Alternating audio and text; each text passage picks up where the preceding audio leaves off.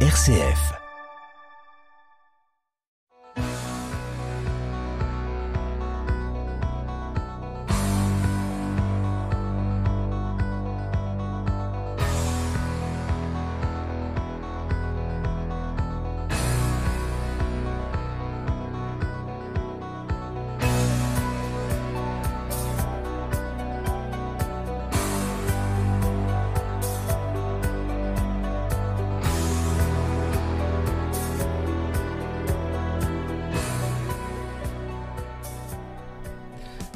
Bonsoir à toutes, bonsoir à tous. À quel bonheur toujours renouvelé de vous retrouver pour en effet pour s'entendre votre rendez-vous magazine du mardi soir à 19h15 et du samedi suivant à 18h15. Au menu concocté pour vous ce soir, eh bien, rien de changé. Il y aura un invité fil rouge, la chronique atrabilaire, je râle donc je suis, le tout enrobé d'un peu de musique.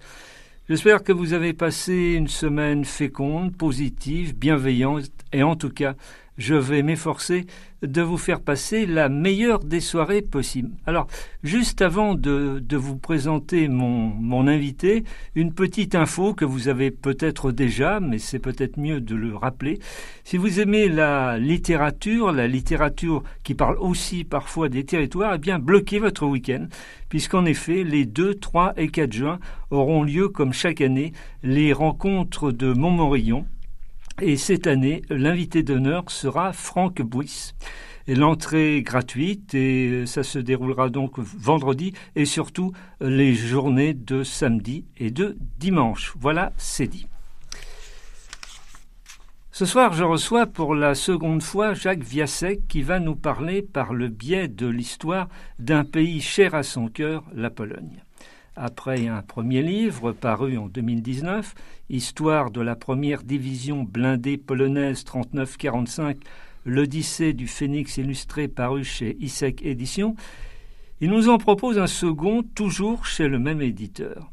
Histoire de l'armée polonaise en France, 1939-1940, l'Alliance blessée. Jacques Viasset qui évoque l'écrasement brutal de la Pologne en 1939, qui ouvre ainsi un nouveau chapitre de son histoire, celui du combat depuis l'étranger pour le recouvrement de son indépendance. En cette bien noire période, en effet, malgré sa passivité pendant le drame de septembre, la France focalise tous les espoirs. On le dit, on le répète, cet allié historique disposerait de la meilleure armée du monde. Si les années 1930 ont vu les liens historiques franco-polonais s'étioler après des incompréhensions mutuelles, l'émergence d'un gouvernement en exil à Paris permet un renouvellement de l'alliance. Pourtant, les choses ne seront pas si simples, bien sûr. Jacques Viasek, avec force détails historiques, s'attache donc à retracer l'épopée des soldats polonais ayant combattu au cours de la malheureuse campagne de France. L'auteur met en lumière dans son ouvrage tout un pan oublié ou méconnu de la campagne de 1940. Jacques Viasek, bonsoir. Bonsoir Yannick. Soyez de nouveau le bienvenu dans En effet, mais pour s'entendre. Bah écoutez, merci et je suis effectivement très heureux de revenir à Poitiers. Et je signale que solidarité polonaise oblige, eh bien, dans nos studios, il y a notre ami Guillaume de Louvancourt, que vous connaissez bien pour son émission littéraire sur euh, RCF Poitou, ainsi que son fils Hubert. Et je rappelle que Guillaume est le petit-fils d'André Poniatowski, ancien directeur de la bibliothèque polonaise de Paris. Hubert et Guillaume, soyez aussi les bienvenus, même si votre présence sera silencieuse. Merci. Dziękuję bardzo. Mais comme la dernière fois vous êtes venu, Jacques, il y a une tradition dans cette euh, émission, la chronique atrabilaire. Je râle, donc je suis. La peine irréparable suppose un juge infaillible, écrira des décennies plus tard Victor Hugo. En l'occurrence, dans l'affaire qui nous occupe, les juges étaient loin de l'être infaillible et l'irréparable figé dans le temps. Ainsi, aux États-Unis, douze personnes ont enfin été amnistiées, reconnues innocentes de leurs supposés crimes. Le problème, c'est que les dites personnes sont mortes depuis bien longtemps. D'accord, il n'est jamais trop tard pour bien faire, mais là, il y a pour le moins un retard à l'allumage après avoir incendié des destins individuels, des vies de familles entières. Tout cela vous paraît un brin sibyllin Je m'explique, chers amis. Aux États-Unis, l'État du Connecticut a réhabilité douze personnes condamnées pour sorcellerie à l'époque de l'Amérique coloniale. Leurs descendants n'ont jamais accepté cette décision, bataillant contre une justice partisane et d'un autre temps. L'erreur judiciaire a été réparée et les sorciers réhabilités à titre posthume près de 375 ans après leur condamnation à mort. Jeudi dernier, les élus du Connecticut ont donc adopté une résolution proclamant leur innocence et dénonçant les peines prononcées contre neuf femmes et deux hommes accusés de sorcellerie pendus haut et court. Deux peines concernaient aussi l'État du Massachusetts. Les procès se déroulaient entre 1647 et 797 dans ce qu'on appelait à l'époque la Nouvelle-Angleterre. En fait, il s'agissait de l'affaire des fameuses sorcières de Salem qui inspirèrent moult ouvrages, films et pièces de théâtre. Pendu haut et court pour une justice exécutive ne se poussant pas du col. De nos jours, cela dit, la chasse aux sorcières tient toujours la corde, à plus que, à plus que jamais pignon sur rue, une chasse virtuelle, certes, quoique. Sur les réseaux sociaux, par exemple, on peut décider de flinguer n'importe qui, sur ce bûcher des vanités de célébrités et d'anonymes, on souffle le chaud et le froid, et on vous promet les flammes de l'enfer si l'on n'est pas d'accord avec vous. Et la condamnation à mort n'est pas fatalement théorique, hélas. Et oui, selon ce bon vieux dicton populaire épouvantable, on décrète de nouveau qu'il n'y a pas de fumée sans feu, on vous allume pour un rien, pour un mot sorti de son contexte, refuge de procureur à la petite semaine où le moindre avocat, même débutant et balbutiant, est banni. C'est sûr, la démocratie populaire sans le cramer, comme disait Jean Cocteau, lorsque la tête dépasse, on la coupe.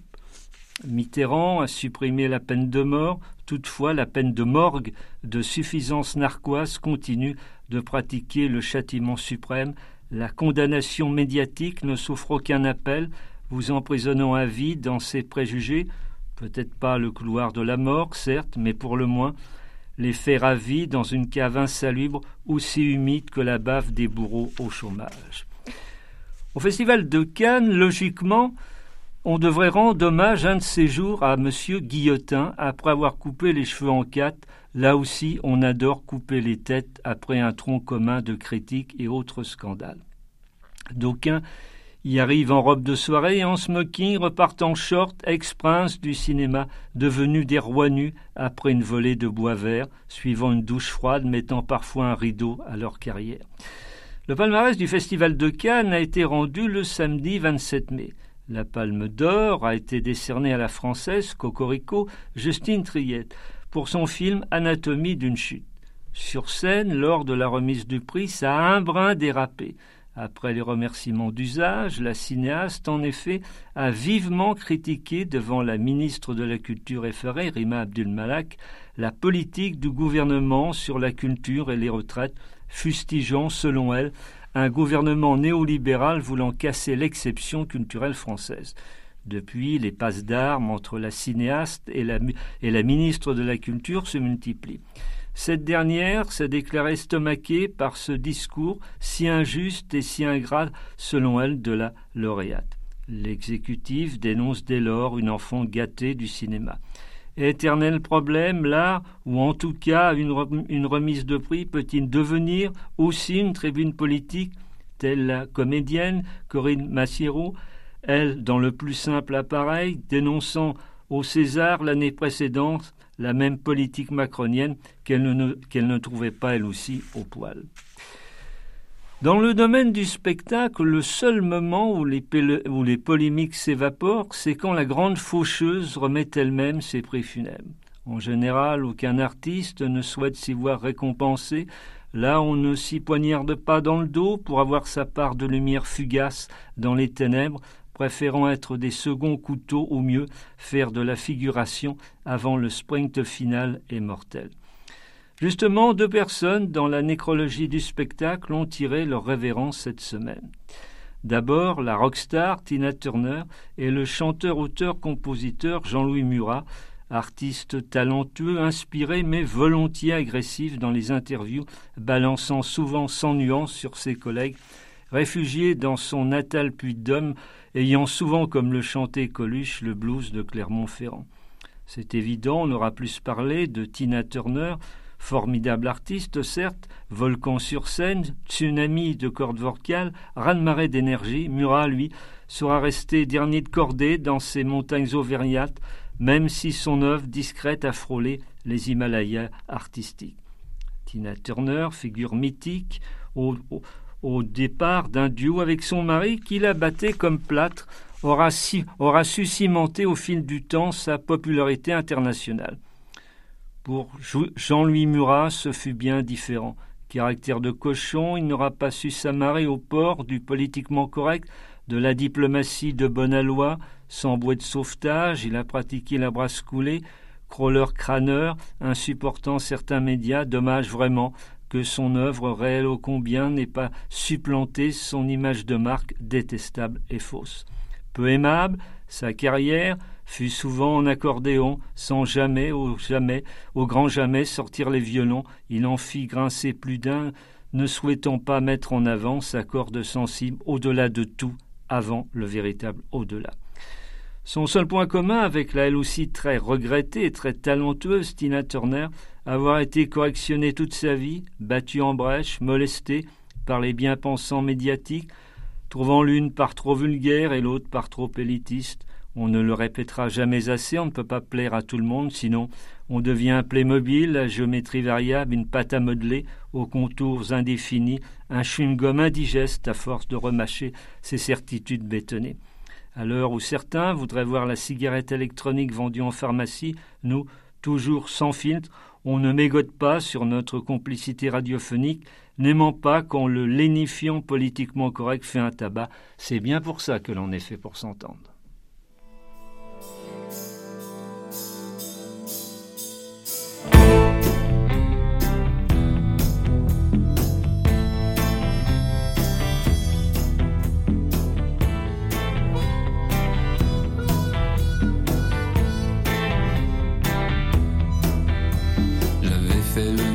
Je rentrais chez moi.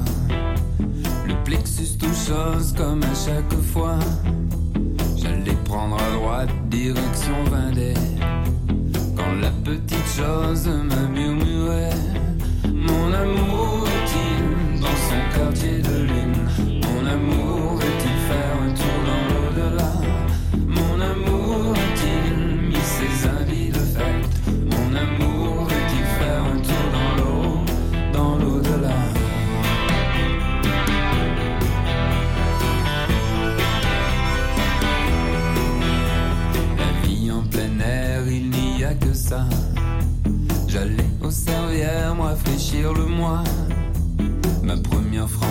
j'allais savourer.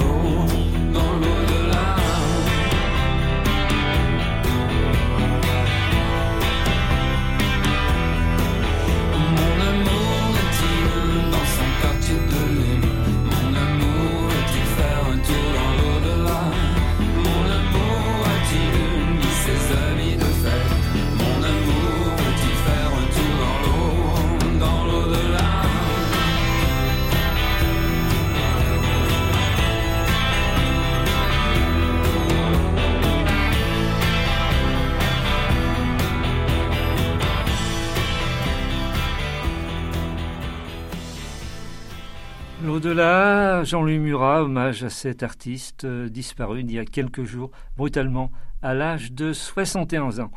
Et je retrouve ce soir mon invité, Jacques Viasek, pour son livre Histoire de l'armée polonaise en France, 1939-1940, avec euh, comme témoins silencieux Guillaume et Hubert de Louvancourt, ses amis. Évidemment, tout ça évoque la Pologne. Euh, Jacques, vous écrivez dans votre préambule ce livre entend faire la part des choses en dépassant l'amertume, le désenchantement et les récriminations pour dresser un bilan objectif. À l'écart de toute agiographie, il essaie de montrer que les incompréhensions accumulées entre la France et la Pologne n'ont pas permis de tirer le meilleur parti des alliances conclues. Euh, fin de citation.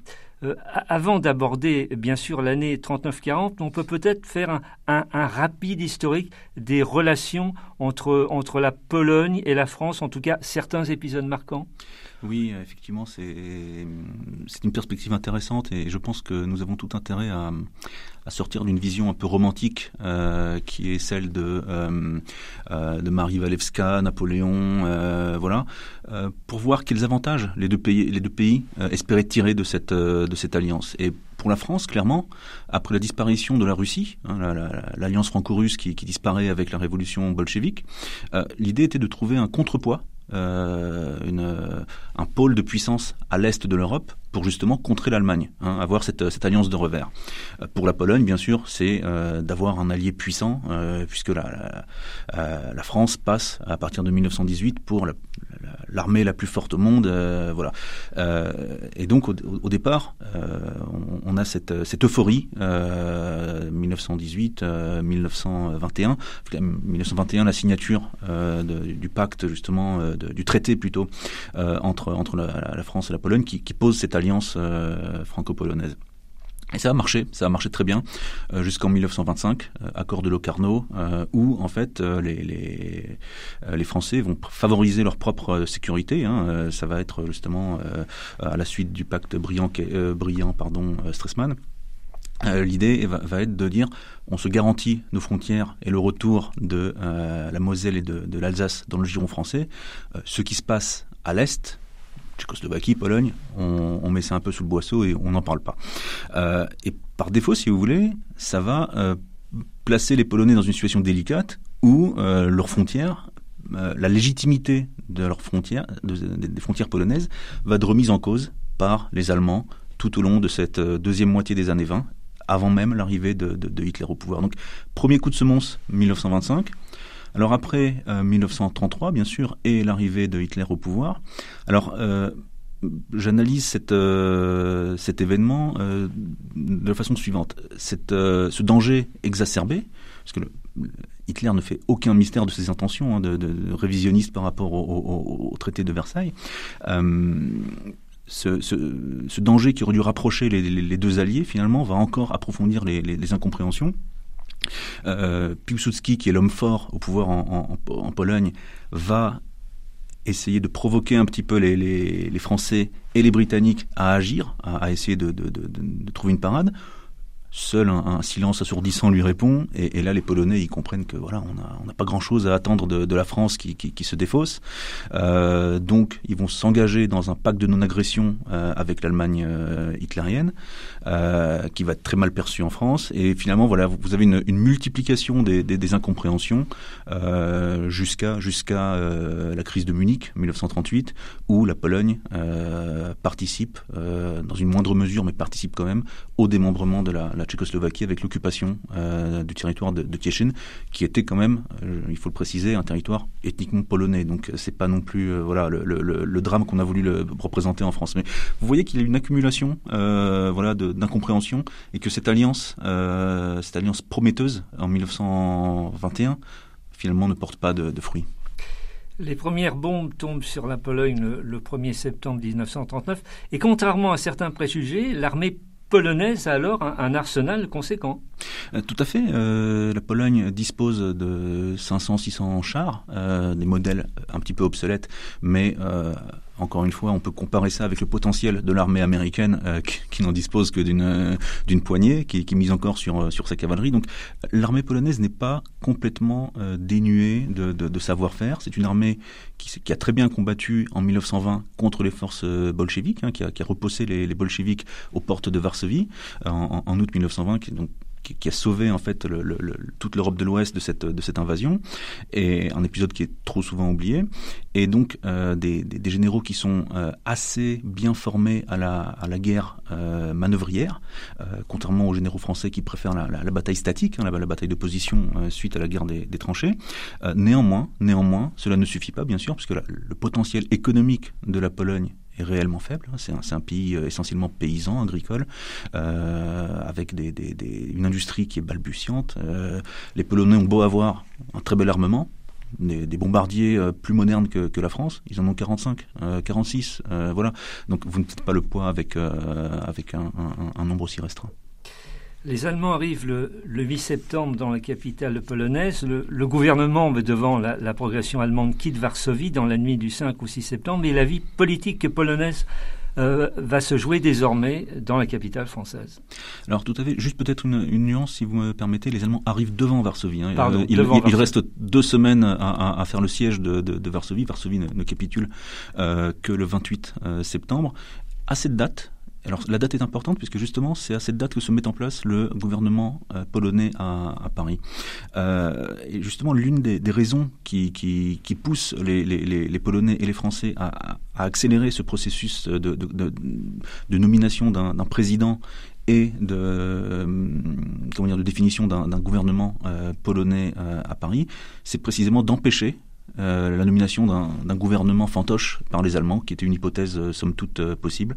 et effectivement, c'est sur les berges de la Seine que se joue désormais le sort de la Pologne. Alors, on désigne ensuite un, nouveau chef de l'État polonais. Qui est-il et pourquoi son choix semble-t-il contesté par la France?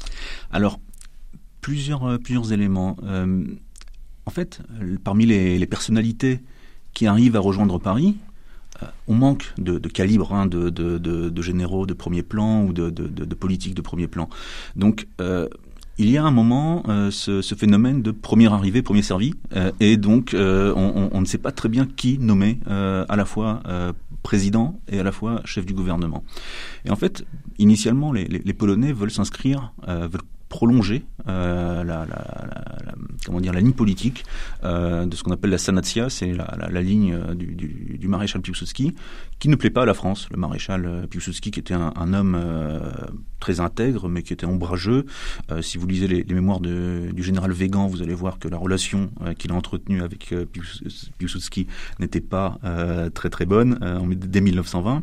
Et en fait, les Français ne veulent pas, ne veulent pas de cette, de cette ligne politique et vont favoriser un francophile qui va être Sikorski, suite aux, manœuvres notamment euh, entreprises par l'ambassadeur Léon Noël. Euh, c'est la ligne effectivement politique Sikorski qui prend le, pouvoir. Et donc euh, vous allez avoir ce, duo qui va parfois tourner au duel entre le président, plutôt justement ligne, ligne Sanatia Piłsudskiste, et le, chef du gouvernement Sikorski qui va être davantage francophile et même très francophile. Et c'est ce qui va marquer en fait son, son action tout au long de la période française un, président du Conseil qui et général, hein, il faut le... Qui est, qui est général, tout à fait, euh, qui a, euh, qui a euh, travaillé avec, avec l'état-major français dès les années 1920, qui était déjà Premier ministre dans les années 20, voilà, avant d'être mis à l'écart justement en 1926, lors du coup d'État de, de, de, Piłsudski. Mais bon, ce sont des, des revirements de la vie politique polonaise. La, la plupart des, des militaires évacués de Pologne transitent par la Hongrie après le, passage de la frontière, où vont-ils et, combien sont ceux que la propagande de, de Goebbels qualifia de touristes de Sikorsky? Oui. Alors, euh, les touristes de Sikorsky, pourquoi? Parce qu'on les retrouve finalement dans, dans tous les pays du, euh, de l'axe qui mène de la Pologne à la France, hein, et, et, même jusqu'au ce qu'on appelle à l'époque le, le, Levant, donc le, Liban, la, Syrie, les mandats français euh, au Proche-Orient. Alors, euh, lorsque euh, l'Union soviétique attaque par l'Est le 17 septembre euh, 1939, les, les, possibilités de continuer la défense euh, sur le territoire polonais, naturellement, s'effondrent. Hein, euh, voilà. Donc ceux qui peuvent encore, euh, qui sont relativement près des frontières, vont essayer de gagner soit les frontières sud, soit les frontières nord. Frontière sud, Hongrie, Roumanie. À l'époque, la Pologne a une frontière avec ces, deux pays. Au nord, ce sera la Lettonie et la Lituanie. Et en fait, conformément aux, conventions de Genève, euh, ils vont être internés. Ils ne sont pas prisonniers, mais ils sont retenus euh, dans des camps tant que euh, dure la guerre, voilà, pour la durée de la guerre. Et assez rapidement, ces, hommes, puisqu'ils sont plusieurs dizaines de milliers, vont poser problème à ces pays qui sont, alors, la Lituanie, un petit pays, la, Hongrie, la, Roumanie, travaillaient déjà par l'influence des, des, forces allemandes. Et donc, l'idée, c'est plutôt de les laisser partir, euh, de les laisser rejoindre euh, l'Occident, la Grande-Bretagne et surtout la France, pour qu'ils ne créent pas un problème, un problème économique bien sûr, mais aussi un problème politique. Euh, vous avez des réseaux d'espionnage allemands qui essayent de les détecter. Voilà, donc il y a des assassinats. Vous voyez un petit peu le, le, le climat que ça que ça crée. J'ouvre deux parenthèses, oui. Jacques. Euh, que représente la, photo en couverture de votre livre? Alors la photo de couverture représente euh, un, événement qui a eu lieu à Comblessac, c'est en Bretagne, euh, en février 1940, euh, et c'est donc une, compagnie polonaise à l'exercice qui rejoint donc le, le, les habitants du village, et c'est l'un des, officiers qui qui est avec une, petite fille, une petite française qui tient le, le, drapeau français. Alors j'ai choisi cette, cette photo parce que premièrement elle est, très belle et deuxièmement elle prend le, le, contre-pied de, la vision qu'on qu a d'habitude. Euh, habituellement on, a cette vision de la France protectrice de, la Pologne et là finalement c'est cet officier qui protège la, petite fille euh, et le drapeau français. Donc euh, c'est vraiment ce que les, Polonais ont essayé de faire en 1940 euh, sur les, différents fronts de la, campagne de France. Alors seconde parenthèse, mais là vous pourrez pas répondre parce que vous allez comprendre. Euh, je, je, je signale je signale que non seulement sur le fond, mais sur la forme, votre livre est très soigné, agréable au regard, au toucher, papier glacé. Il y a des notes après chaque chapitre, il y a des cartes, des photos d'époque. Enfin, une incroyable documentation. Vous avez fait un travail fou. Hein. Écoutez, merci euh, tout d'abord. Euh, ensuite, c'est vrai que j'ai bénéficié du, du retour d'expérience sur le, le, premier livre. Euh, j'ai bénéficié, alors c'est malheureux à dire, mais j'ai bénéficié aussi de l'époque du Covid, euh, qui a voilà, qui a isolé les gens euh, chez, chez eux, et du coup j'ai pu voilà profiter de ce temps libre pour pousser les lectures et explorer de, de nouveaux champs que je n'ai pas eu l'occasion de faire avec le, le premier. Oui. Vous l'avez évoqué à l'instant, Jacques, les, les, les, premières recrues de la composante terrestre polonaise sont dirigées dans un premier temps en Bretagne, oui. dans le Morbihan, à Coët Kidan, je ne sais pas si je prononce bien. Kidan, tout à fait. Kidan, euh, complété avant la nouvelle année par l'autre camp polonais, pas loin de chez nous, Partenay. Une arrivée difficile, rugueuse, ma foi, avec un hiver breton particulièrement glacial. Euh, un hiver breton particulièrement glacial et parfois un accueil qu'il était tout oui, autant. Pas de lit, euh, pas de, pas de lit, pas de pas d'uniforme, pas de toile, euh, rien du tout, voilà. Et, et, et on, on, se on se partage une couverture pour deux soldats, euh, voilà. les premières pièces d'équipement qui arrivent au bout, de, au bout de plusieurs mois, ce sont des ceinturons. Donc voilà, pendant ce, en attendant, et, et les, les, les, hommes restent en partie en, en, en habit civil. Hein, C'est l'une des photos de, de, de, de, mon livre. Où vous voyez des, des, des, des gens en tenue civile qui, qui manient des, des, fusils. Un, un, autre, élément qui est encore plus invraisemblable, c'est la, la, future brigade Machek qui s'entraîne dans le, Midi du côté de, de Bolène. Et encore en avril 1940, ils disposent de fusils en, en, guise de fusil, pardon, ils, ont des bâtons. Et donc ils s'entraînent à l'exercice avec un petit bâton, c'est une carabine, un gros bâton, c'est un fusil mitrailleur. Voilà. Donc on en est là, effectivement. bon. À, la tête du gouvernement en exil, comme on l'a dit, le, général Sikorski met sur pied une armée de 80 000 hommes. On essaie de, de planifier, certes, mais il y a quand même beaucoup d'improvisation. En réalité, vous avez euh, plusieurs, euh, plusieurs phases et, je pense que euh, toute la difficulté en écrivant ce livre était de les conjuguer puisqu'elles sont déroulées de manière relativement concomitante. vous avez les premiers accords qui structurent cette future armée polonaise qui se met en place, alors que les hommes ne sont pas encore arrivés. On en est organisé l'arrivée de, de, de, ces hommes depuis les camps justement d'internement roumains ou hongrois, et en même temps vous devez former les premières unités. Et donc effectivement c'est euh, tout, tout, se passe euh, en même temps et, et, et donc c'est assez, euh, assez délicat à, à, mettre en place. Oui, oui. On, on, navigue à vue, quoi. On navigue à vue et au début, tout au moins au début, on essaie de suivre les, les projets et les traités. donc 9 septembre 1939, premier traité sur la création d'une division d'infanterie polonaise. Au vu des, des dizaines de milliers d'hommes qui arrivent, on en vient à constituer le 4 janvier 1940 une armée polonaise en France. Mais euh, au début, on a deux divisions d'infanterie, puis après, les événements, en fait, la course des événements, les manœuvres de l'Allemagne et de la Russie euh, soviétique font que euh, on en vient à s'adapter aux événements et pas à suivre les, les, les plans établis. Qu'en est-il alors de la, de la composante aérienne polonaise? Alors, un élément qu'il faut euh, bien euh, mettre en avant, c'est que le général Sikorski, euh, donc c'est un francophile convaincu, mais c'est aussi quelqu'un qui est un peu à l'image de de, Gaulle, euh, un, comment dire, un, chantre de la modernisation de l'armée, et donc il va vraiment mettre l'appui sur tout ce qui est moderne. Donc nous avons euh, les chars, la, force blindée, la force motorisée et aussi l'aviation, bien sûr. Parmi les premiers euh, soldats qui sont évacués des, de, des camps roumains figurent justement les aviateurs. Pourquoi? Parce que Sikorski veut mettre en place une armée petite mais moderne. Il sait très bien que c'est avec une armée moderne qu'il fera la différence sur le champ de bataille. Voilà. Donc vous avez 10 000 hommes, 10 000 aviateurs euh, polonais qui rejoignent la France. Euh, alors quand on dit aviateurs, ce ne, sont pas seulement des, des, pilotes, ce sont aussi des mécaniciens, des photographes, des électriciens, des armuriers, mais vous avez quand même une, une composante assez forte et le, le grand drame de, cette période, c'est que la France, qui manque d'avions, ne va pas pouvoir les employer à bon escient.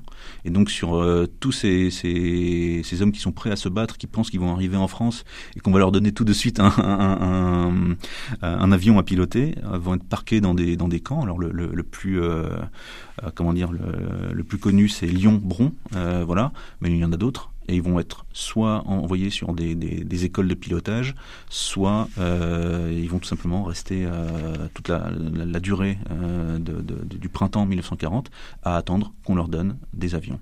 Vous avez seul un groupe de chasse polonais qui est créé, 36 pilotes, le groupe de chasse 145. Vous avez euh, six patrouilles euh, qu'on appelle Montpellier-Rennes parce qu'elles ont été formées, euh, elles ont été formées, entraînées à Montpellier. mais vous avez, je ne sais pas, si, si on regroupe l'ensemble, peut-être une centaine ou, ou, ou 200 pilotes qui prennent part aux, aux opérations réellement. Donc vraiment une, une, portion assez, assez minimale. Oui, un, un beau gâchis, on peut dire. On n'a pas vraiment donné leur chance à ces aviateurs polonais. Alors, effectivement, la France n'a pas su, mais encore une fois, euh, c'est un problème de, matériel, hein, euh, euh, alors de matériel et d'attitude. Peut-être qu'effectivement, au vu de la performance des soldats polonais en 1939, euh, les, les, Français ont, jugé très sévèrement l'aptitude des Polonais au combat. c'est une erreur, comme le montrent les opérations de, mai et juin 1940. Les Britanniques sauront quoi en faire parmi les meilleurs pilotes britanniques, vous aurez effectivement les, les escadrilles polonaises. Le temps, le temps passe très vite, Jacques. Il nous reste moins de 9 minutes. J'ai encore beaucoup de questions à vous poser. Je ne pense pas que je pourrais toutes les poser, mais nos auditeurs auront aussi le plaisir de, de la découverte dans le livre. Euh, il y avait en outre ce qu'on appelait les. J'ai lu les brigades périphériques. De quoi s'agissait-il? Alors c'est une, une, conception qui, qui, naît dans les, états-majors britanniques et, et français. lorsque vous voulez affronter l'Allemagne, soit vous attendez que l'Allemagne vous attaque, comme euh, c'est le cas depuis 1939, soit euh, à l'image de, de, personnalités un peu plus euh, agressives comme Churchill, mais aussi Daladier et surtout Reynaud, vous allez essayer d'intervenir sur des sur des théâtres d'opération qui ne sont pas directement en frontal avec l'Allemagne, mais qui peuvent l'affaiblir sur ses périphéries. Donc typiquement la route du fer. Euh, le, fer que l'Allemagne importe de Norvège, le, fer est extrait dans les mines suédoises, mais ensuite transporté vers euh, Narvik, au nord de la Norvège, et ensuite euh, les, navires en fait peuvent peuvent redescendre le long des côtes norvégiennes en restant dans les eaux territoriales norvégiennes sans être, euh, sans être attaqué. Donc l'idée est de, de, de, porter un coup à cette, euh, cette exploitation du, du, du, fer. Deuxième option, toujours périphérique, essayer de frapper la Russie soviétique. Pourquoi? Puisque la Wehrmacht roule au pétrole soviétique pendant cette, euh, cette campagne de France. Et l'idée était de, il y avait un, projet qui s'appelait RIP, euh, Rekeshkwat in, in mais Russie Industrie Pétrolière. L'idée était de, frapper, d'opérer des frappes, des bombardements sur Bakou, où était produit le pétrole russe. Voilà, deux, deux, visions de la stratégie euh, périphérique. Dans le, dans le, premier cas, c'est ce qu'on a appelé la, la, brigade Podal? Potral, voilà, exactement. Potral.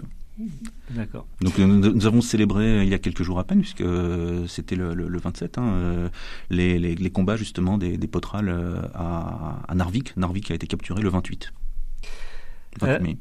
oui, je vous en prie. non, c'est une autre division combat en, en Franche-Comté, des, des, chasseurs à pied oui. dans le clos du Doups. Est-ce que c'est pas une, une sorte de, de baroud d'honneur et, qu'est-ce que ça va donner? Alors, le clos du Doubs, effectivement, c'est vraiment un, un baroud d'honneur. Alors, encore une fois, il faut, il faut bien euh, garder les, les, les, choses en perspective. Et à l'époque où ces hommes combattent, il, oui, tout était compliqué. Il, alors tout était compliqué et ils n'avaient pas la, euh, comment dire, la conscience ou le, le sentiment de, de, livrer un baroud d'honneur. Ils pensaient qu'ils allaient pouvoir continuer le combat euh, dans le sud de la France et qu'ils allaient pouvoir s'exfiltrer sur sur Lyon, la, le sillon rhodanien.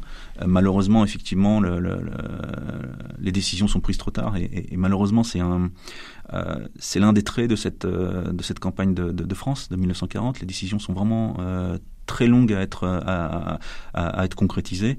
Et de ce fait, les, de revirement en revirement, les hommes attendent jusqu'à ce qu'il n'y ait plus le choix que de, de battre en retraite sur la, la frontière suisse. voilà. Mais malgré l'effondrement des armées de Champagne, les, blindés et dragons polonais sont décrits comme excellents, endurants, de fait, on se sont battus bravement, très bravement. Alors oui, surtout cette, euh, brigade Machek que j'ai évoquée euh, tout à l'heure, qui, s'entraîne encore en avril euh, avec des, bâtons en, guise de, de fusil, qui, qui reçoit une petite dotation euh, en mars de, de, de, de, chars euh, Renault FT, donc qui, qui, remonte à la Première Guerre mondiale. Euh, et du jour au lendemain, on leur dit euh, le 24 euh, mai 1940, quand les Allemands sont déjà à Abbeville, on leur dit mais écoutez, vous allez former une brigade tout de suite et vous allez monter au front sous une semaine. Donc il faut bien imaginer que parmi ces, ces, ces hommes, vous avez des vétérans de 1939 mais vous avez aussi euh, tous les ouvriers euh, du nord de la France, les mineurs, les, sidérurgistes polonais, euh, à qui on a donné un fusil, mais qu'on n'a pas pu entraîner faute de matériel. Et ces gens-là, effectivement, non seulement défendent comment dire, les, les, armées de Champagne qui retraitent, mais alors une anecdote intéressante, c'est qu'ils combattent au même endroit que leurs ancêtres combattaient sous Napoléon en 1814, donc les combats de Champaubert, Montmirail, Arcis-sur-Aube.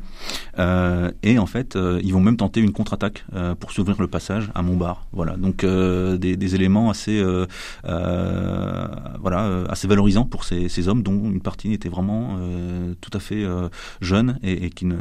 Et, et, exactement. Et pendant ce temps, comment se passe euh, l'évacuation des, militaires polonais bloqués dans les Deux-Sèvres? Alors, dans les Deux-Sèvres, vous avez euh, plusieurs, euh, plusieurs cas de figure. Euh, vous avez la, la, quatrième euh, division d'infanterie polonaise qui est, encore une fois, par, par faute des retards qui ont été accumulés, juste en, début de formation. Et, grâce au volontarisme des, officiers, vous avez ces, hommes qui parviennent à, gagner les ports de, de, La Rochelle, la Palisse, exactement, et qui arrivent à s'embarquer dans les derniers jours de, la guerre. Alors, on a évoqué tout à l'heure le, cas des aviateurs. Vous savez, et j'ai dit que les, Britanniques leur ont, donné leur, chance. Et pour ce qui est de la quatrième division, euh, ils vont plus tard être euh, employés également par les Britanniques pour former une, une brigade parachutiste qui va combattre euh, à Arnhem en 1944. Donc vous allez avoir ce, cette récupération et cette continuité entre, entre l'épisode français 1940 et puis 1944, le retour vainqueur sur le, sur le continent. Alors il nous reste très peu de temps, simplement ce qu'on peut dire c'est qu'en France, Paul Reynaud est en plein doute et l'alliance franco-britannique bat sérieusement de l'aile. Oui, vous avez euh, des, des, espèces de complexes anglophobes qui, qui, qui renaissent. Euh, euh, alors, à tort, à raison, euh, ce n'est pas l'objectif de ce livre de, statuer là-dessus. Je pense qu'il y a des gens qui ont déjà écrit sur ce, chapitre et sur la, euh, démise du, gouvernement euh, Renault. Mais c'est vrai que malheureusement, 16 juin 1940, Renault se sent en minorité. Il ne l'était probablement pas, hein, d'ailleurs. Et le pouvoir passe au, maréchal Pétain qui s'empresse de, demander l'armistice. Alors, peut-être juste une précision, si, vous me permettez la demande d'armistice est, faite de manière assez maladroite, puisque les termes employés par euh, Pétain dans son discours du, euh, de midi euh, le 17 juin, c'est Je vous annonce le cœur lourd qu'il faut cesser le combat. À ce moment-là, vous avez tout un tas d'unités françaises qui pensent qu'il faut arrêter le combat, mais textuellement tout de suite. Et, les Allemands vont avoir beau jeu d'employer ce malentendu pour essayer de capturer des Polonais, des Français. Voilà. Donc, donc une période trouble et assez malheureuse, oui. En épilogue, on peut dire que l'arrivée en Grande-Bretagne ouvre un nouveau chapitre de, l'histoire des forces armées polonaises Oui, euh, c'est le moment de préparer la revanche euh, dans, un, euh, dans un périmètre affaibli, bien sûr, puisque sur les 80 000 hommes que vous avez cités tout à l'heure, vous avez à peine 25 000 Polonais qui parviennent à, à gagner la Grande-Bretagne. Les quatre années suivantes vont être employées à préparer la revanche pour un retour libérateur sur le territoire européen. L'horloge a rendu son verdict impitoyable. Impitoyable. L'émission arrive à son terme. Je, rappelle le titre de votre livre, Jacques Viasek, Histoire de l'armée polonaise en France, 1939-1940, l'Alliance blessée, ça porte bien son nom, paru aux éditions ISEC. Question rituelle à chaque invité. Est-ce que vous voudriez ajouter euh, quelque chose que mes questions n'auraient pas évoqué sur euh, cette notion d'alliance blessée, euh, vous savez, euh, une blessure se répare et je pense que les Polonais et les Français ont beaucoup de choses à, faire, à construire ensemble aujourd'hui. nous savons tous ce qui se passe à l'est de l'Europe et c'est peut-être l'occasion de, remettre ce sujet sur la table et de réparer les, blessures du passé. Merci beaucoup de votre visite, Jacques Viasek. Merci beaucoup à vous. Et à très bientôt. J'espère. Merci aussi à, à, à Guillaume et, et Hubert de Louvancourt pour leur présence amicale et silencieuse. Merci à Eric euh, Godaillé qui, comme toujours, procédait à la réalisation technique de cette émission. Merci à vous, chers auditeurs, de votre fidélité jamais démentie. Si tel est votre bon plaisir, j'espère bien évidemment vous retrouver la semaine prochaine à la même heure. Je souhaite une belle et excellente soirée. Gardez la forme, faites le maximum de belles choses. Salut